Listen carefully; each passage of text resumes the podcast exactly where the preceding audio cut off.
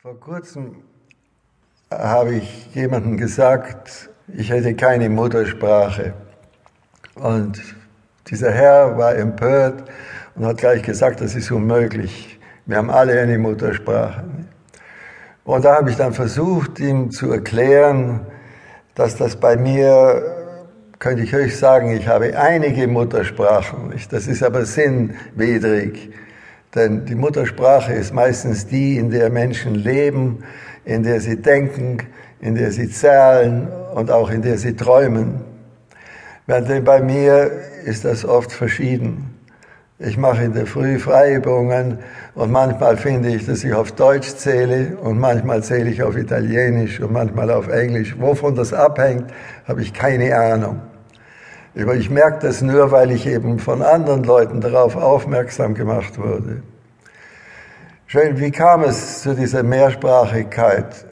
Soweit ich mich erinnere, kam das dadurch, dass meine Eltern oft Englisch und Deutsch sprachen, weil mein Vater war lange in Schottland gewesen und meine Mutter war eine, eine große Tennisspielerin auch und hat viel Englisch gesprochen. So waren sie beide also sehr geläufig in Englisch und sie sprachen Englisch das ist mir dann erst später aufgegangen, meistens wenn sie wollten, dass ich nicht höre, was sie sagen. Nicht?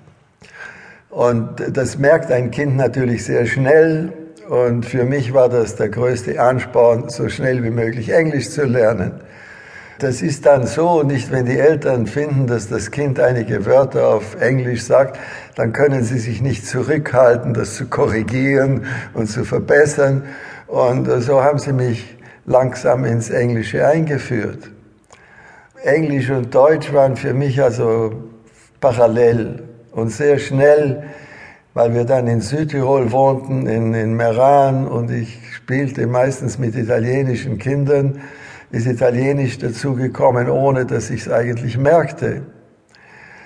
Und so kam es dazu, dass ich sehr früh feststellen konnte, dass wenn man eine Sprache spricht, dann redet man über eine ganz bestimmte Welt.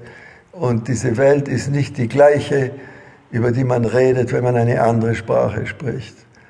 Das sind sehr drastische Unterschiede. Und die Unterschiede merkt man nicht, indem man sagt, ja, das ist hier so und da ist es anders, aber man merkt sie, indem man in der einen Sprache etwas sagen kann, was, der, was sich in der anderen nicht sagen lässt. Die Übersetzer werden dann natürlich gleich sagen, das ist Unsinn, man kann alles übersetzen. Das kann man nicht. Man kann für die meisten Sachen Umformulierungen finden, die in der anderen Sprache etwas Ähnliches bedeuten als in der ursprünglichen, aber ganz gleich sind sie nie. Und viele Sachen lassen sich auch gar nicht annähern. Das Beispiel, was mir Zeit meines Lebens immer Schwierigkeiten gemacht hat, ist, dass wenn ich Englisch spreche, dann kann ich über Mind sprechen. Mind ist auf Englisch ein ganz bestimmter Begriff. Das ist die intelligente Instanz, die man sich im Kopf vorstellt. Das ist das bewusste Denken und Benehmen, die Aufmerksamkeit und alles das. Auf Deutsch gibt's das nicht. Auf Deutsch gibt's den Geist. Der Geist ist etwas ganz anderes. Die, die Konnotationen von Geist sind völlig verschieden als die von Mind. Wittgenstein spricht von einem Bild, das dem Kind vor die Seele kommt.